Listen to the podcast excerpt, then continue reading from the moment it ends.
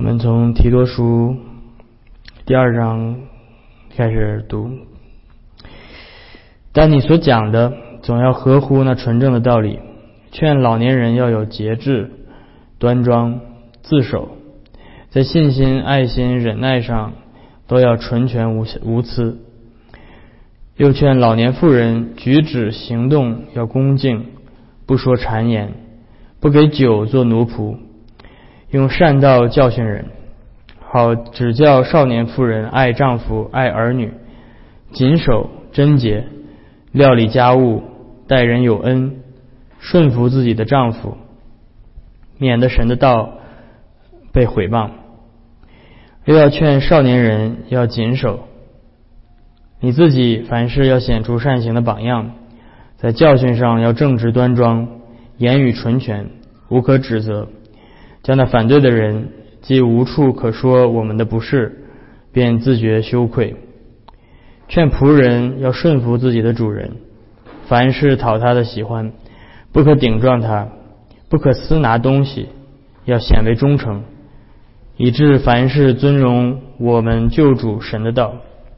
因为神救众人的恩典已经显明出来，教训我们除去不敬虔的心和世俗的情欲，在今世自守，公义敬虔的度日，等候所盼望的福。并等候至大的神和我们的救主耶稣基督的荣耀显现。他为我们舍了自己，要赎我们脱离一切的罪恶，又洁净我们，特作自己的子民，热心行为善。这些事你要讲明，劝诫人，用各等权柄责备人，不可叫人轻看你。我们一同来做一个祷告。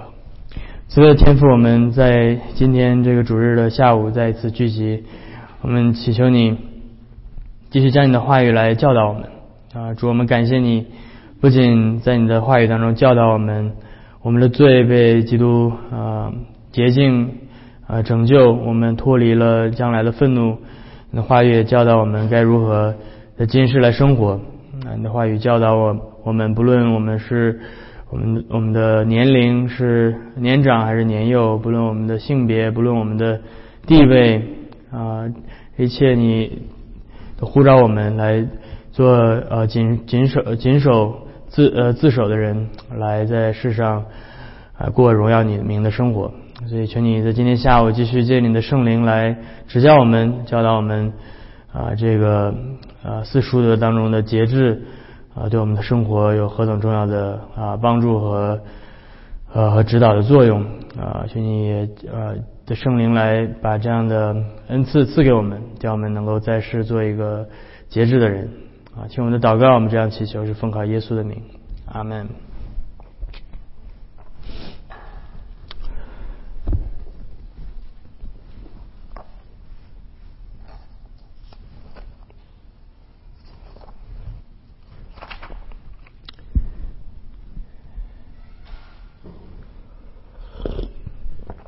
刚才我们读的这段经文，你们注意到提多保罗写信给提多，让他教导教会里面不同的人，有老年人，有青年人，有老年妇人，有呃少年呃年轻的妇人等等。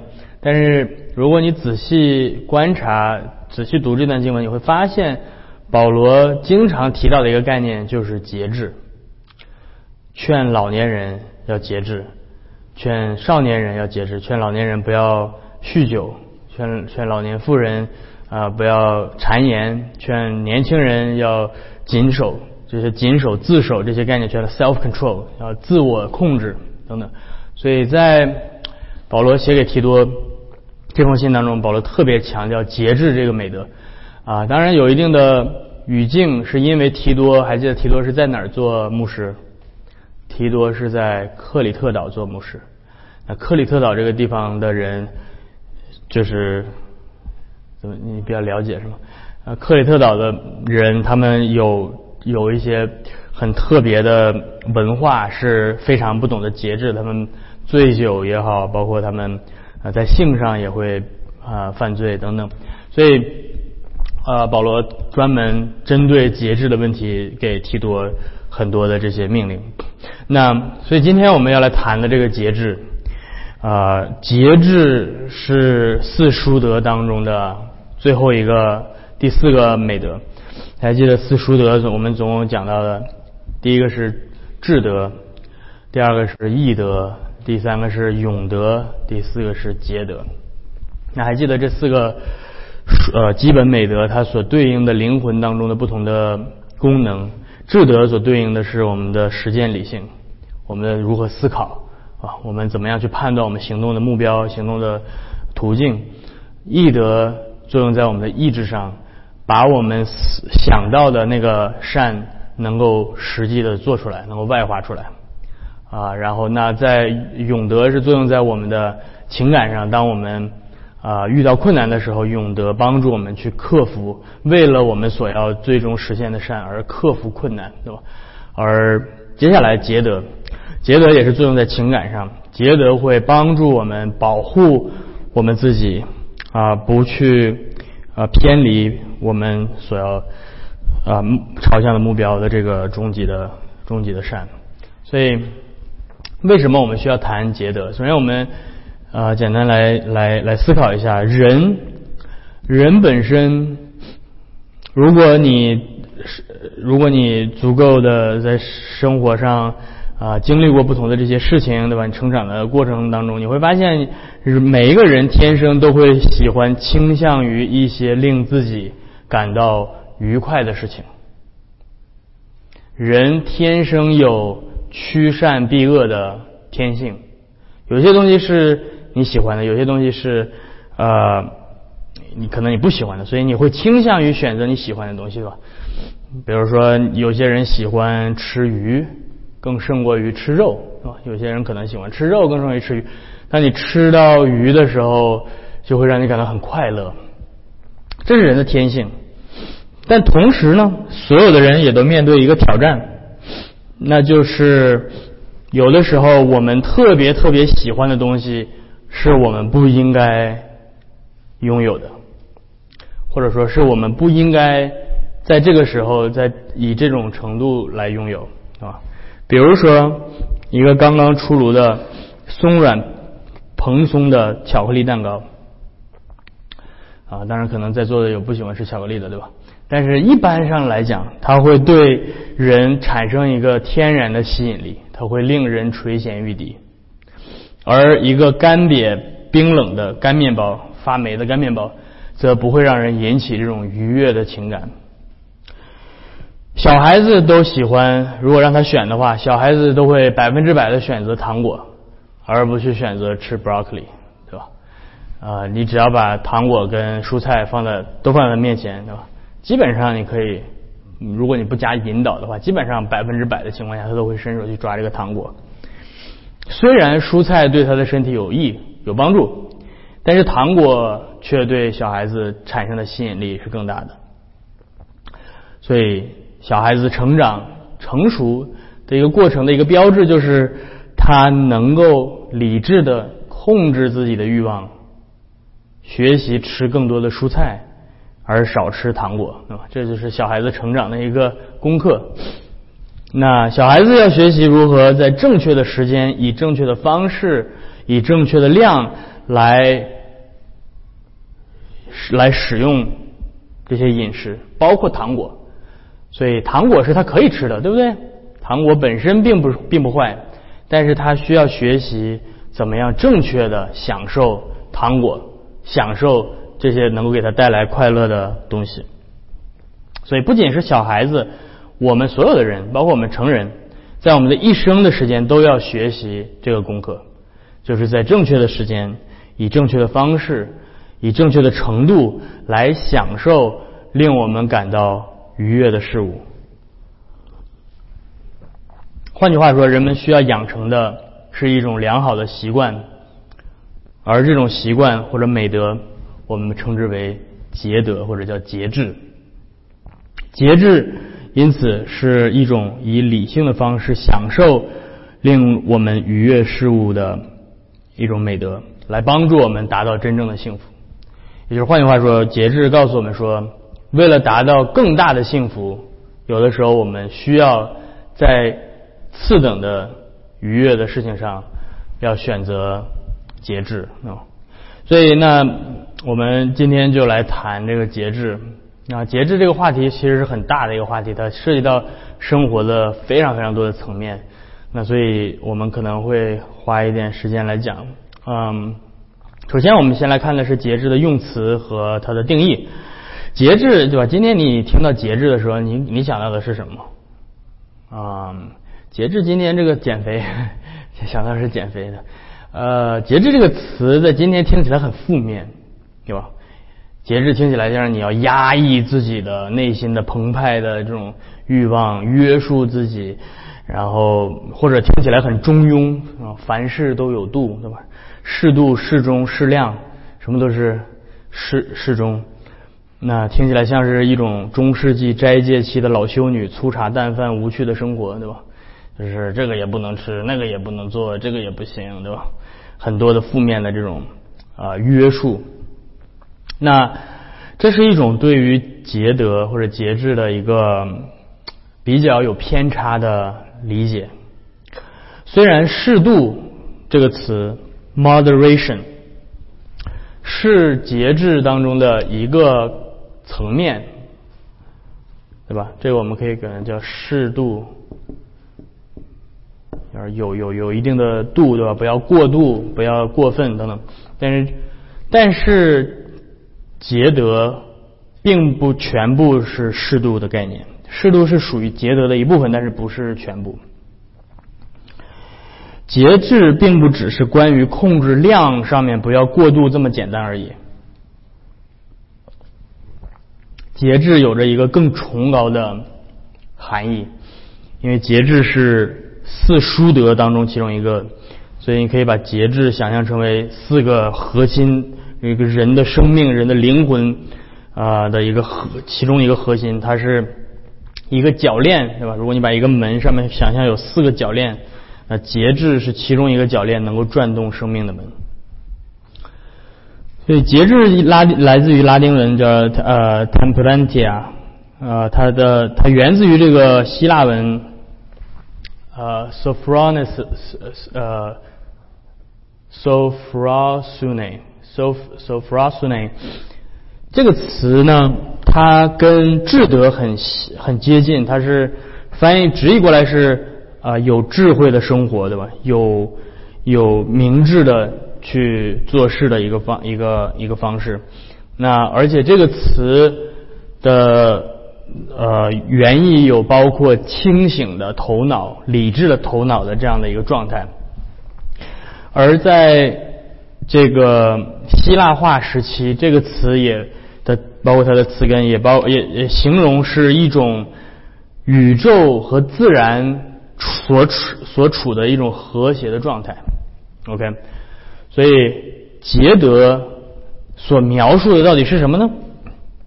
从广义上来讲，节德指的是人的一个整体的状态，一个灵魂各个部分有序的运作，构成一个和谐的整体的这样的一个状态，叫做节制，叫叫叫做节德。一个节制的人，就是他的灵魂的各个部分能够有效和谐的共处运作。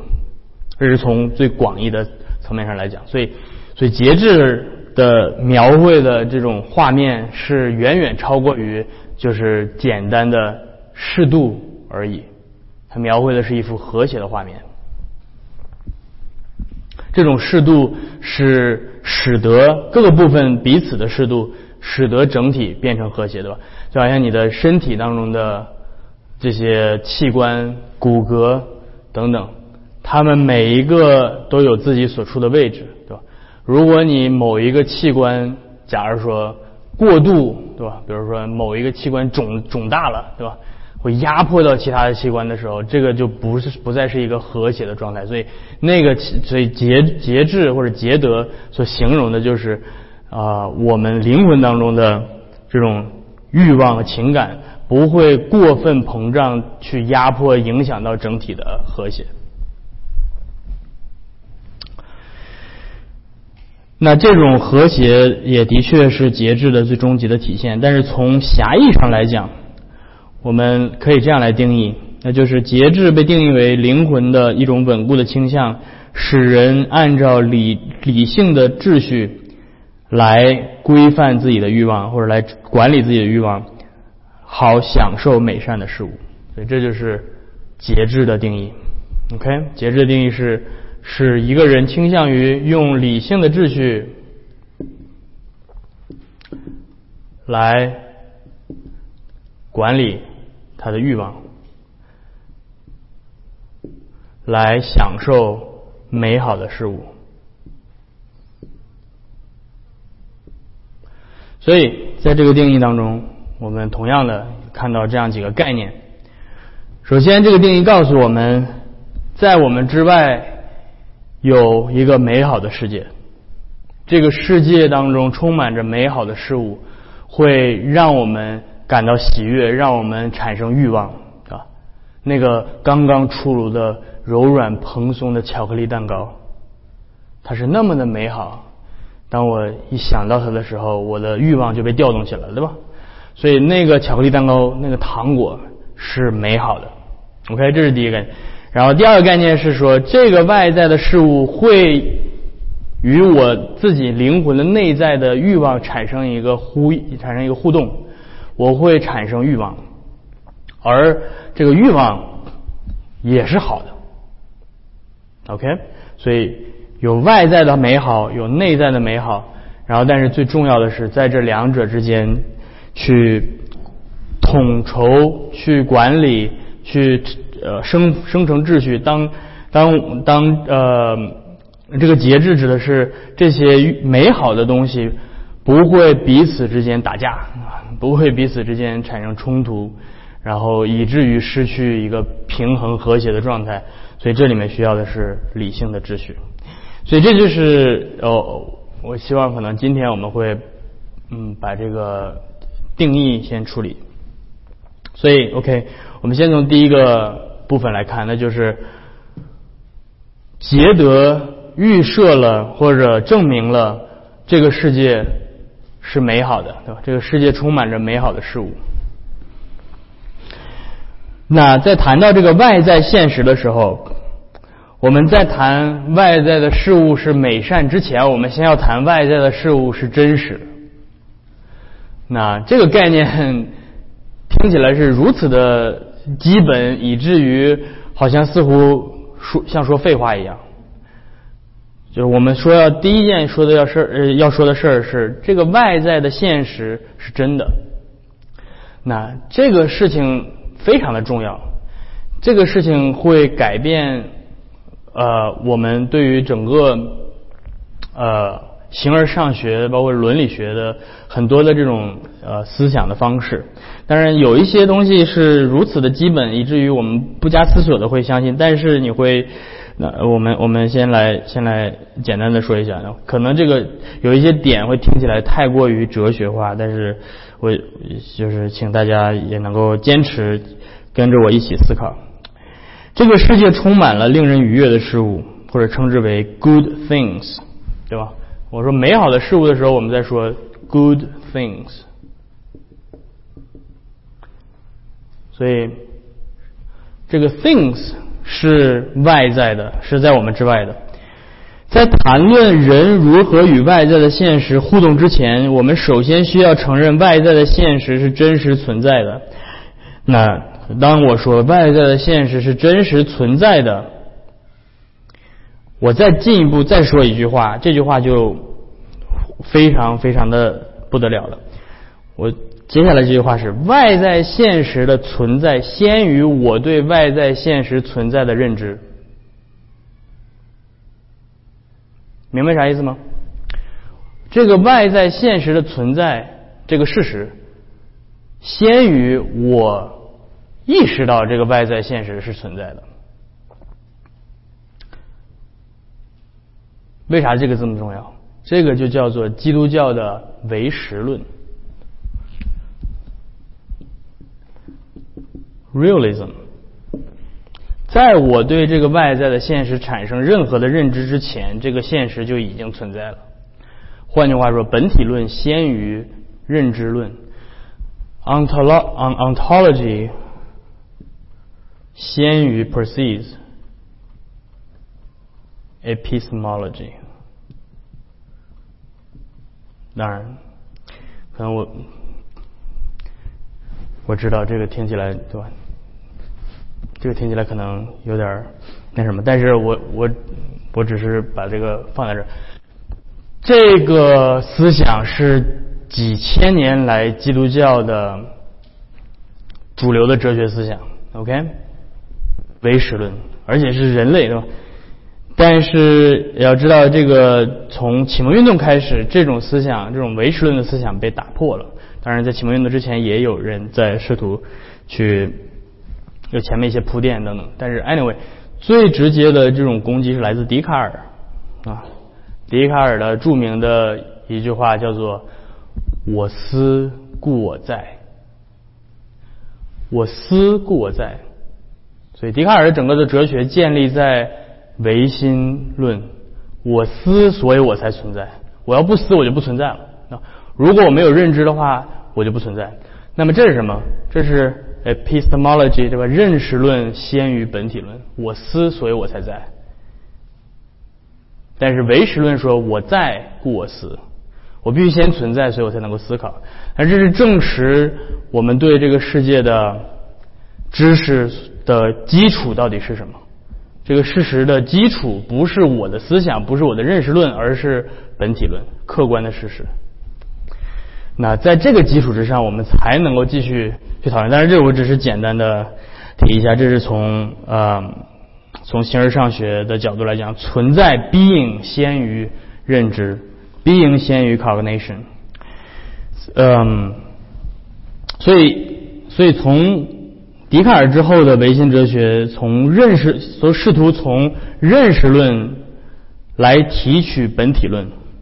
先从认识论入手，然后再回头来证明这个东西存在，对吧？那所有的这种思想的方式，最终都是失败的，因为没有外部事实的基础，所以这种进路最终会陷入到走走到极端，会陷入到虚无主义。外面的现实也是虚无的，我的思想也是虚无的。那。这种否认或者弱化外部现实的思想，而强调内部现实，也就是我思的这一部分啊，来强调自己的内心，从自我的认知也好，自我的感受也好，来建立外部现实的整个的这种思想过程，是今天最流行的哲学。而你可以在你说你说王一牧师聊这个有啥用？跟我的生活有什么用？跟我们就生活在这个现实里。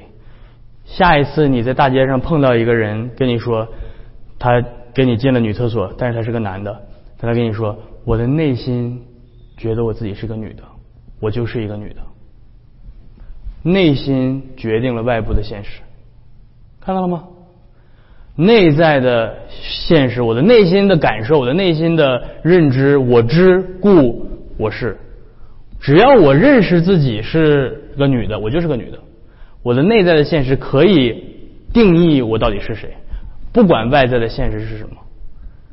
就算是外在的现实是我有一个男性生殖器，但是只要我相信我是个女的，我就可以进女厕所。这就是看到了吗？你说这个哲学这些概念到底跟我的生活有什么关系？都是从这儿来的。那这种唯识论能够帮助我们，这其实说白了就是常识。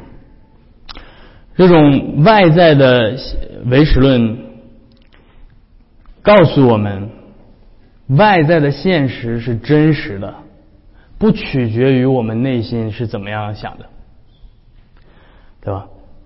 你生下来是一个男娃，是一个真实的事情，这个事情是不需要对？你喜欢也好，你不喜欢也好，你内心的感受是什么都不重要，现实。是先于认知的，而而这个很重要，就是说 很重要一点就是，有人说那不，我还是可以定义我自己的，我可以去做个变性手术啊，我可以去改变，通过我内心的坚持，通过我对我自己内在的内心的思想的认知，我可以把这个认知外化成为现实。现在我们有通过科技的手段可以外化成为现实，我可以做一个变性手术，哎，哇啦，我就变成一个女的了。OK，那你说这就打破了唯实论吗？就打破了外在主义吗？没有，这恰恰反而兼顾了唯实论，兼顾了外部主义。为什么？因为你需要去做一个变性手术，才能建立你是一个女人的这个定义。这个事情本身就证明了你不是一个女的。因为一个真正的女人不需要去做一个变性手术变成女人，所以外部主义永远赢，外在的现实永远胜过我们内心的内心的呃先于我们内心的认知。OK，所以为什么要谈这么多呢？接下来慢慢你就知道这跟杰德到底有什么关系呢？那接下来慢慢你就知道了。所以外在的现实永远是真实的。那回到美德伦理学，基督教所谈的美节制的美德，为什么要谈节制？谈节制的前提就是，首先承认外在事物的真实性。那所以基督教在谈美德之前，这是一个前前提条件，对吧？因为如果你如此的强调你的内心的话，那么没有谈节制的必要了。因为你的欲望、你的内在的那种、你的内在的情感、你的欲望等等，可以外化成为现实，而那个才是真正的现实的话，那么就不需要节制了。真正你需要节制，是因为那个不是真正的现实，外在的现实、外部的现实才是真正的现实。需要跟外部的现实，你内在的欲望需要跟外部的现实相匹配，所以你才需要节制。啊，而。从另外一个角度来讲，节制谈论到节制，证明外部的现实的真实，也就意味着基督教跟所谓的这种呃外部的虚无虚无主义是是不一样的。那在其他宗教当中，你可能会听到我们比较熟悉的色即是空，有没有听过？什么是色即是空呢？色指的就是外在的有颜色的，对吧？有有有有这个色彩的这种外在世界，外部的这些物质世界是什么？是空的，是虚空的。这是什么？这是这是强调外在的东西是虚无的，唯有你内心的东西才是真实的。所以啊，相由心生，对吧？这些全部都是呃，今天的从启蒙运动来的哲学，跟跟东方的宗教为什么为什么可以走得这么近，可以可以玩的这么好，就是因为他们本身都在否定了外在的现实的啊先存性。那所以在这样的一个否认外在事事物的真实性的前提之下，对吧？一个。相信色即是空，相由心生的佛教徒，当他选择去节制不吃糖的时候，他的理由是什么？他为什么不吃糖？因为糖是虚空的，糖不存在。糖既然是虚空的，那么虚空意味着没有意义，所以我吃糖没有意义。那么我吃它干嘛呢？所以。我就不吃了，把这个把这个意义最终掐断了，因为外在的是外在外部的现实是不真实的，是不存在，是虚空的。那但是你注意到，反过来这种哲学是自杀式的哲学，因为既然糖是虚空的，糖没有意义，那我也可以吃啊，我吃了又怎么样呢？反正它是虚空的嘛，吃了我还快乐，对吧？就虚空呗。所以看到了吗？这个是反过来也是成立的。所以这种，所以这种呃呃这种思想是走不通的。既然糖不存在，我为什么需要节制呢？否认外部现实最终会导致虚无主义。而基督教伦理学不仅建立在本体论上的外部现实的真实存在，而且反过来也兼顾了外部现实的真实性。因为糖果是真实存在的，所以节制才是有必要的。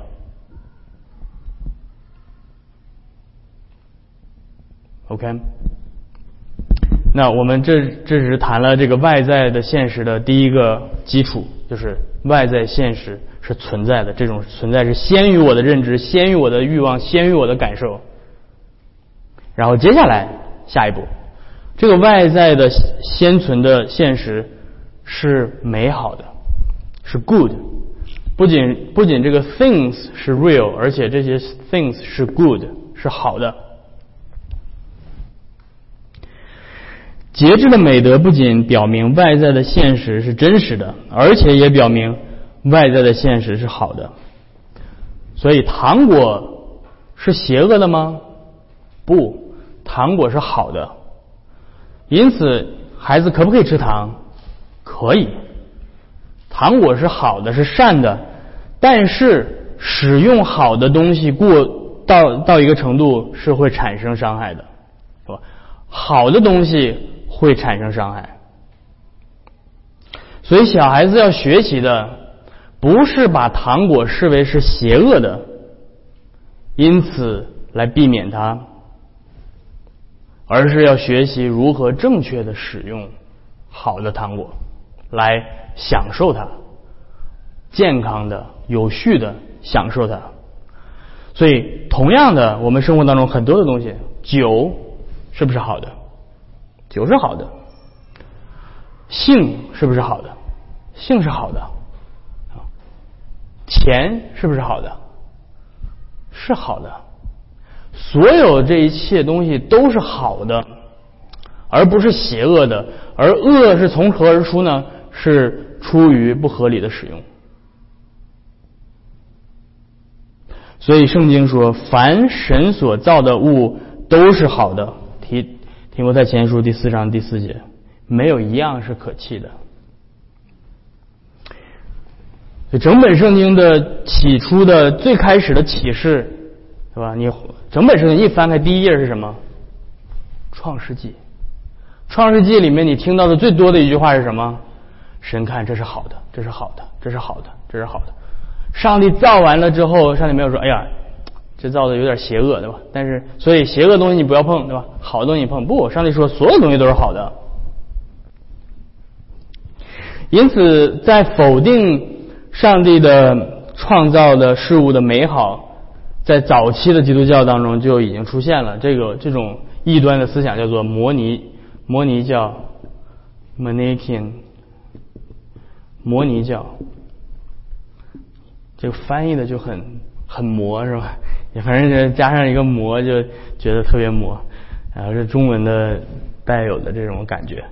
摩尼教是善恶二元论，摩尼教没有否认外部事物的真实性，好像一些呃唯心唯心式的像佛教啊或者怎么样的。但是摩尼教把这个外在的真实的世界定义为是邪恶的，或者至少是对你不好的。而唯有你的心灵、你的灵魂，或者灵魂里面还分对吧？你可能稍微低级一点的是魂，或者高级一点是灵，对吧？这是后来跟柏拉图、新柏拉图主义的啊衍生品等等。但是你的你的心灵那一部分才是高级的，才是好的。而物质世界这种感官、触觉、听觉、味觉这些都是不好的。所以，对食物，你为什么要吃东西，对吧？对食物、对性、对金钱啊等等等等，对世界上的这些东西的使用，成为一种必要的邪恶，是吧？因为你活着，所以你不得不吃东西。如果你要是成仙了的话，当然最好了。但你没成仙之前，你就还得啊使用这些必要的邪恶。这是摩尼教和摩尼主义，它不一定是一个。设立的啊宗教，所以，但是圣经告诉我们说，这个世界是被造是美好的。那你说，呃，圣经难道没有提到说这个世界是败坏的吗？没错，圣经提到了这个世界是败坏的。圣经有的时候使用“世界”这个词的时候，cosmos，并不是那么正面。所以从这个角度来讲，当我们称为称说这个世界是堕落的、是败坏的时候，我们到底在说什么？我们是在说，嗯，那个面包本身是邪恶的吗？我们是在说这个树，它它它的内在的本质是败坏的吗？不是，对不对？那我们到底在说什么？当我们说这个世界是败坏的，所以我们需要区分。一个，当我们说的说这个世界是上帝造的，而且是好的，当我们说这个的时候，我们说的是这个外部的现实的本质，这个树的本质，对吧？这个面包的本质，这些都是好的，它本身是没有道德性的。这棵树，对吧？你给你让它怎么长，它都是棵好树，它都是棵树，因为它只要按照上帝所造的本性去生长，它就是好的。那当我们说这个世界是堕落的、败坏的，我们在说的是什么呢？我们指的是这个创造的秩序在堕落的状态下被恶人使用的过程当中产生出来的结果。OK，所以是人的行动、罪人的行动产生了恶。所以在伊甸的东方，这个世界不只是天赋世界，而且这个世界是握在那恶者的手下。所以，凡世界上的事，就是肉体的情欲、眼目的情欲，并今生的骄傲，不是从父来的，乃是从世界来的。这世界属于那世界的王。耶稣说：“我不会为这个世界祷告。”所以，这一切，当他提到这个世界，这个世界这个这么不好，这个世界，对吧？他并不是说这个外部的现实本身是邪恶的，因为外部的现实是上帝创造的。而是指堕落的罪人在这个外部现实中的活动，对这个外部现实的错误的使用产生出来的结果。举个例子来说，当始祖偷食禁果而堕落的时候，我们知道那个是一个犯罪的行为，对不对？那个是一个堕落的事件。这个堕落的原因在在哪儿？为什么始祖偷食了禁果之后堕落了？如果我们凭着是第一个善恶二元对吧，或者这个恶存在于事物内，那么我们会怎么认为？我们认为，也许是那个果子本身是邪恶的，对不对？上帝造了一个分辨善恶树，那个果子的本质是邪恶，所以恶在那个果子里面，对吧？可能是果果核，或者是这果肉，或者果汁儿，对吧？反正。不知道怎么回事，这个这个恶就被始祖吃到吃到里面了，所以这个恶就进入到了始祖的身体里，对吧？这是本质主义，对吧？就是那，但是圣经告诉我们不是，对不对？上帝所造的万物都是好的，所以分辨善恶树的果子是好的。那颗禁果本身没有任何的邪恶，那颗禁果本身是好的。但是恶是从何而出的呢？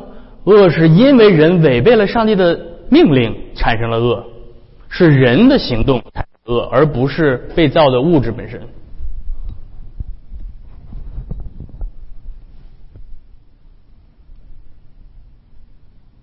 这个太重要了，这个太重要了。我们需要确定物质的美好，这是基督教，这是基督教，因为今天，嗯。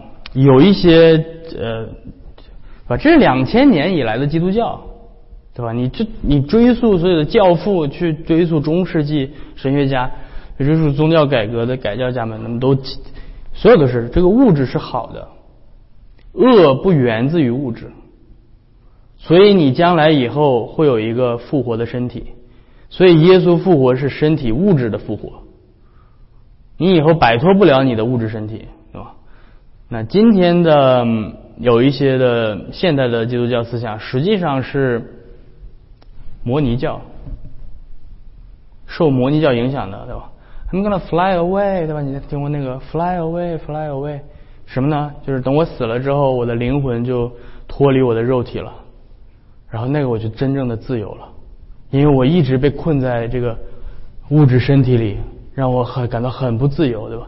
以后我会像天使一样带着小翅膀在天上飞啊飞啊飞啊飞啊，那个是我最最想要的，对吧？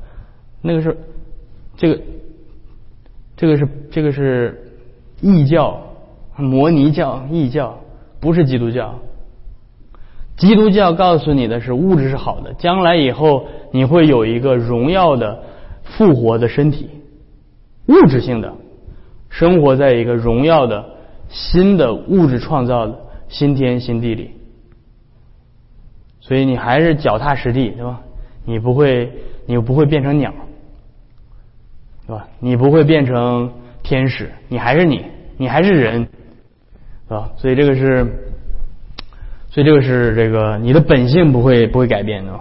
所以这是模拟呃呃模拟教，嗯，因此因为那个罪或者邪恶不存在于分辨善恶树的果子的本质当中。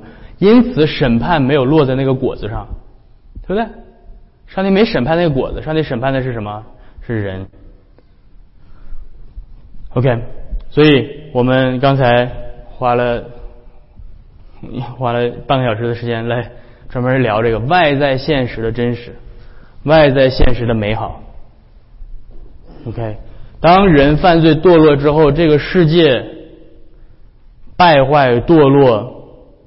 指的的确会受到人犯罪的影响，对吧？包括死亡的出现等等。但是那个树的本质并没有变坏，我们的人性本身变坏了，树的本质没有变坏。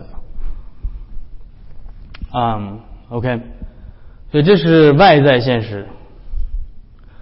那我就啊，我在努力的讲完这个内在现实，好吗？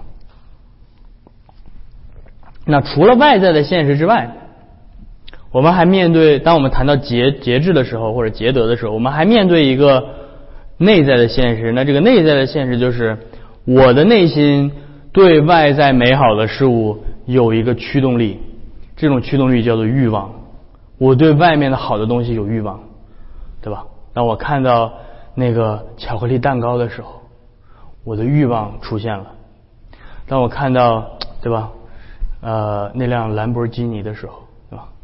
我我欲望出现了，对吧？那这种欲望，我们到底怎么样去理解？这种欲望到底是真实的吗？还是虚假的？是好的吗？还是坏的？OK，所以这是我们简单要来聊一下的。不仅外在的现实本身是美好的，在上帝的智慧创造当中，我们内心的欲望跟这个世界的美好是和谐统一的。你不会看到一坨人类的排泄物而感觉到好吃，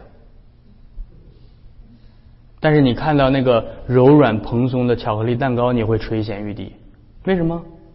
因为你的欲望产生的机制跟上帝创造的外部世界是相匹配的。因为上帝既然为我们创造了食物来喂养我们，让我们享受。所以，上帝也造了我们内心的灵魂的自然的对美食的欲望和倾向啊。因为上帝创造的性是美好的，所以上帝创造了我们每个人都会对性天然的产生欲望。人有七情六欲的内在现实，与上帝所创造的外部现实是融洽的。所以，基督教的美德，当我们谈美德的时候，我们并不排除欲望、享受、快乐，这是基督教的伦理学当中跟这个世上的其他的很多的宗教是不同的。基督教从来不排斥享乐 （enjoyment），基督教赞扬享乐。圣经里面描写的非常非常多的是一个人蒙福的。体现是这个人享乐，在享乐，享受上帝所赐给他的祝福。实际上，圣经告诉我们，上帝是那位厚赐百物给我们享受的神。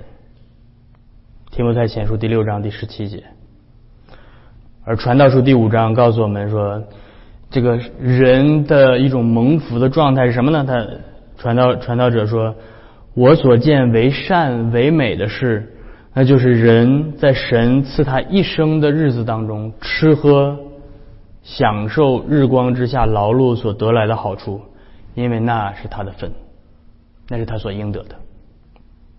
所以基督教，当我们谈特别谈到节制这个美德的时候，我们需要我需要特别强调的是，节制基督教所谈的节制，并不反对人的自然欲望和享受欲望达到满足的这样的一个过程。相反，真正的节制能够使人的欲望得到真正的满足，并且获得真正的幸福和快乐。那这个为什么这么重要呢？是因为不仅摩尼教的摩尼主义对于外部现实有着一种妖魔化的外部现实，而且还有一种摩尼教的思想，摩尼主义的思想是对人的内在欲望进行妖魔化。那就是这两种妖魔化是异曲同工的，对吧？你要么就是否认外面的东西是恶的，要么否认你自己内心的欲望是邪恶的。所以，这种形式的模拟模拟主义不是说外部的世界是邪恶的，而是说你内心的欲望是邪恶。你不能对这些东西产生欲望，因为欲望会使我们陷入到外部的邪恶当中。所以这个叫做禁欲主义，对吧？从模拟这儿来。你就会产生禁欲主义。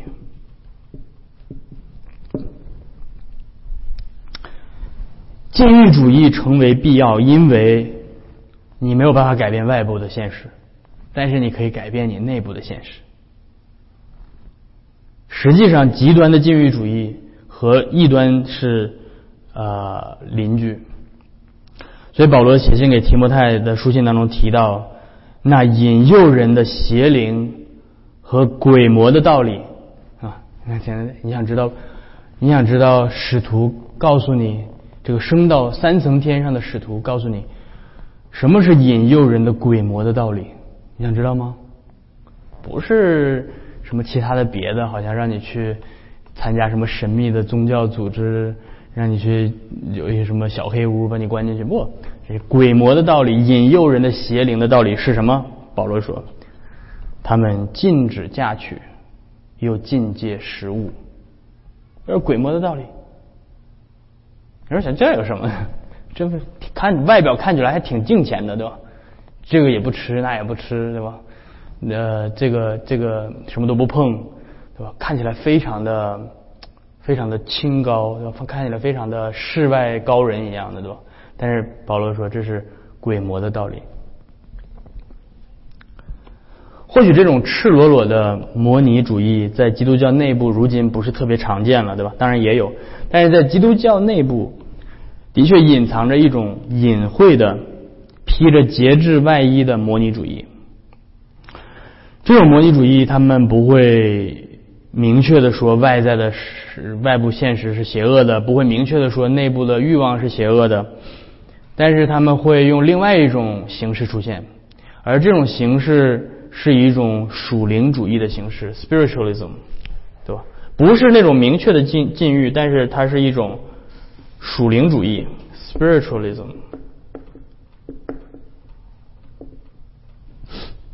是是怎么怎么回事呢？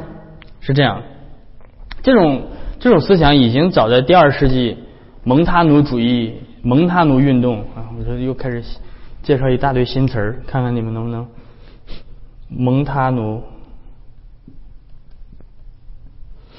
啊，蒙塔努主义是一个人叫做蒙塔蒙塔努，他所带来的这种是什么呢？是一种禁欲式的，或者说比较克己式的灵恩运动。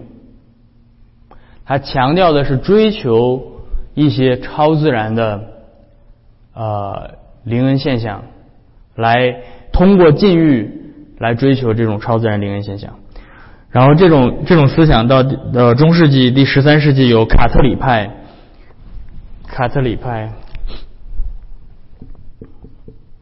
这我没有在汉道里面给你们是吧？对，蒙塔努 Mountain，然后这个是 Catharism，卡特里派是在法国呃南部的一个。也是有点类似像禁欲式的灵恩灵恩运动。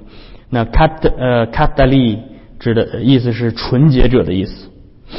那这种隐晦的模拟主义，有意或无意的贬低了人的自然欲望，认为这种是属肉体的，对吧？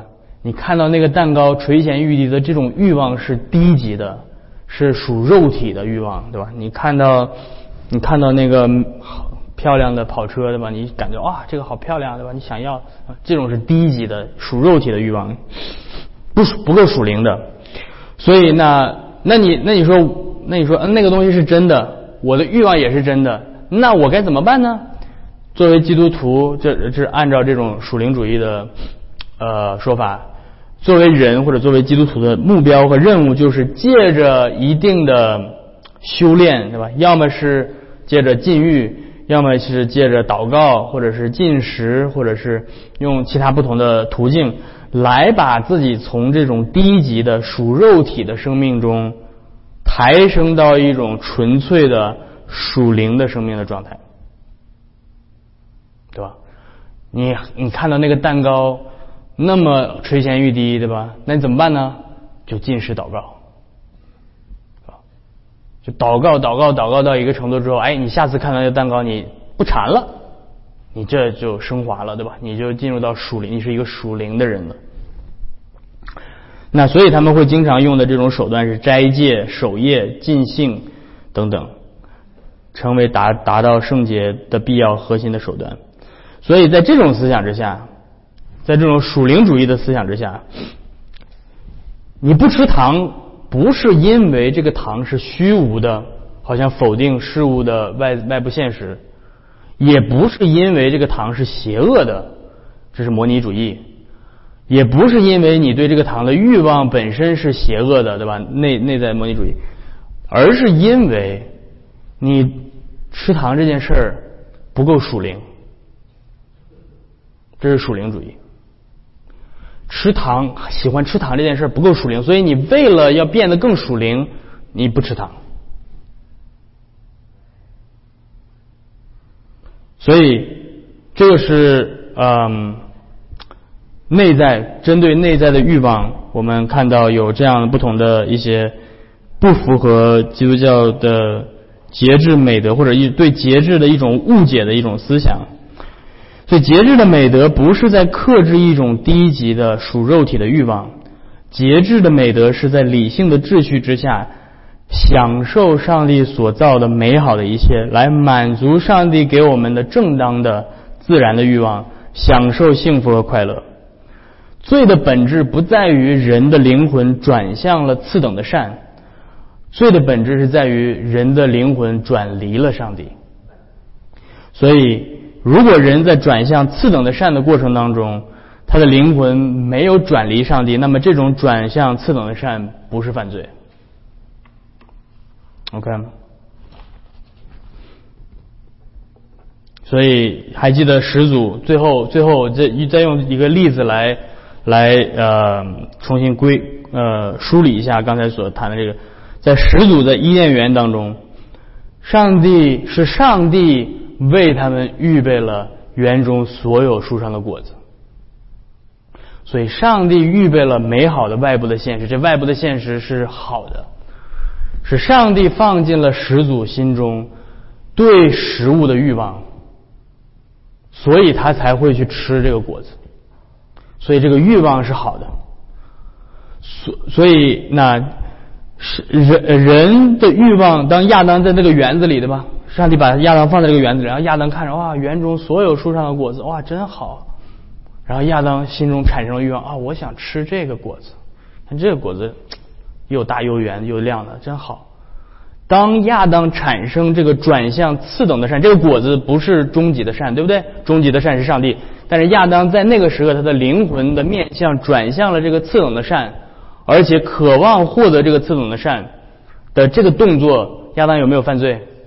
没有，所以灵魂的面向转向次等的善的过程并不是犯罪。所以你看到一个，对吧？兰博基尼，然后你觉得说哇哇，这个兰，你知道什么是兰博基尼？这个车好好呀，太好了，我想要拥有它，这并不是犯罪。OK，所以亚当伸手吃了，为什么？因为园中所有树上的果子你都可以吃，并没有转离神。但是，当亚当看到那棵分辨善恶树的果子。这颗果子本身是好的，只等到上帝说这棵树上的果子你不可以吃，只等到上帝说了这句话之后，这棵树上的果子也没有变得不好，对不对？但是当他开始转向这个果子，并且有产生欲望说我想要摘这果子吃的时候，当他产生这个欲望的时候，这个欲望包含着不仅是转向次等的善，而且包含着转离上帝的命令的时候，他就犯罪了。所以，模拟主义或者包括其他所有的统筹的禁欲主义、属灵主义等等的错误在于，把转向次等的善等同于转离上帝。他们没有没有意识到这两者是可以相容的，是可以同时发生的。OK，嗯。这就是先讲到这个定义，呃，外在的现实、内在的现实，然后最后我们下周来开始看这个什么是理性的秩序。OK 啊，今天时间不早了，嗯，有什么问题的话，我们可以下来再再私下再来问。我们先一起做个祷告结束好吗？慈悲的天父，我们来到你的面前，我们再一次感谢你，主啊，你是何等啊满有恩慈的上帝，你是厚赐百物给我们享受的神，你创造了这个美好的世界。世界充满了美好的事物，主啊你也创造了我们，让我们的内心有着趋向于这些美好事物的欲望。主啊这一切都何等的美好！但是主啊我们知道，在我们的罪当中，我们时常容易去错误的使用，并且呃借着我们自己的私欲来转离你。因此，主我们祈求你来帮助我们，帮助我们正确的使用你所赐给我们这一切的恩赐，好来荣耀你的名，而而不是转离你。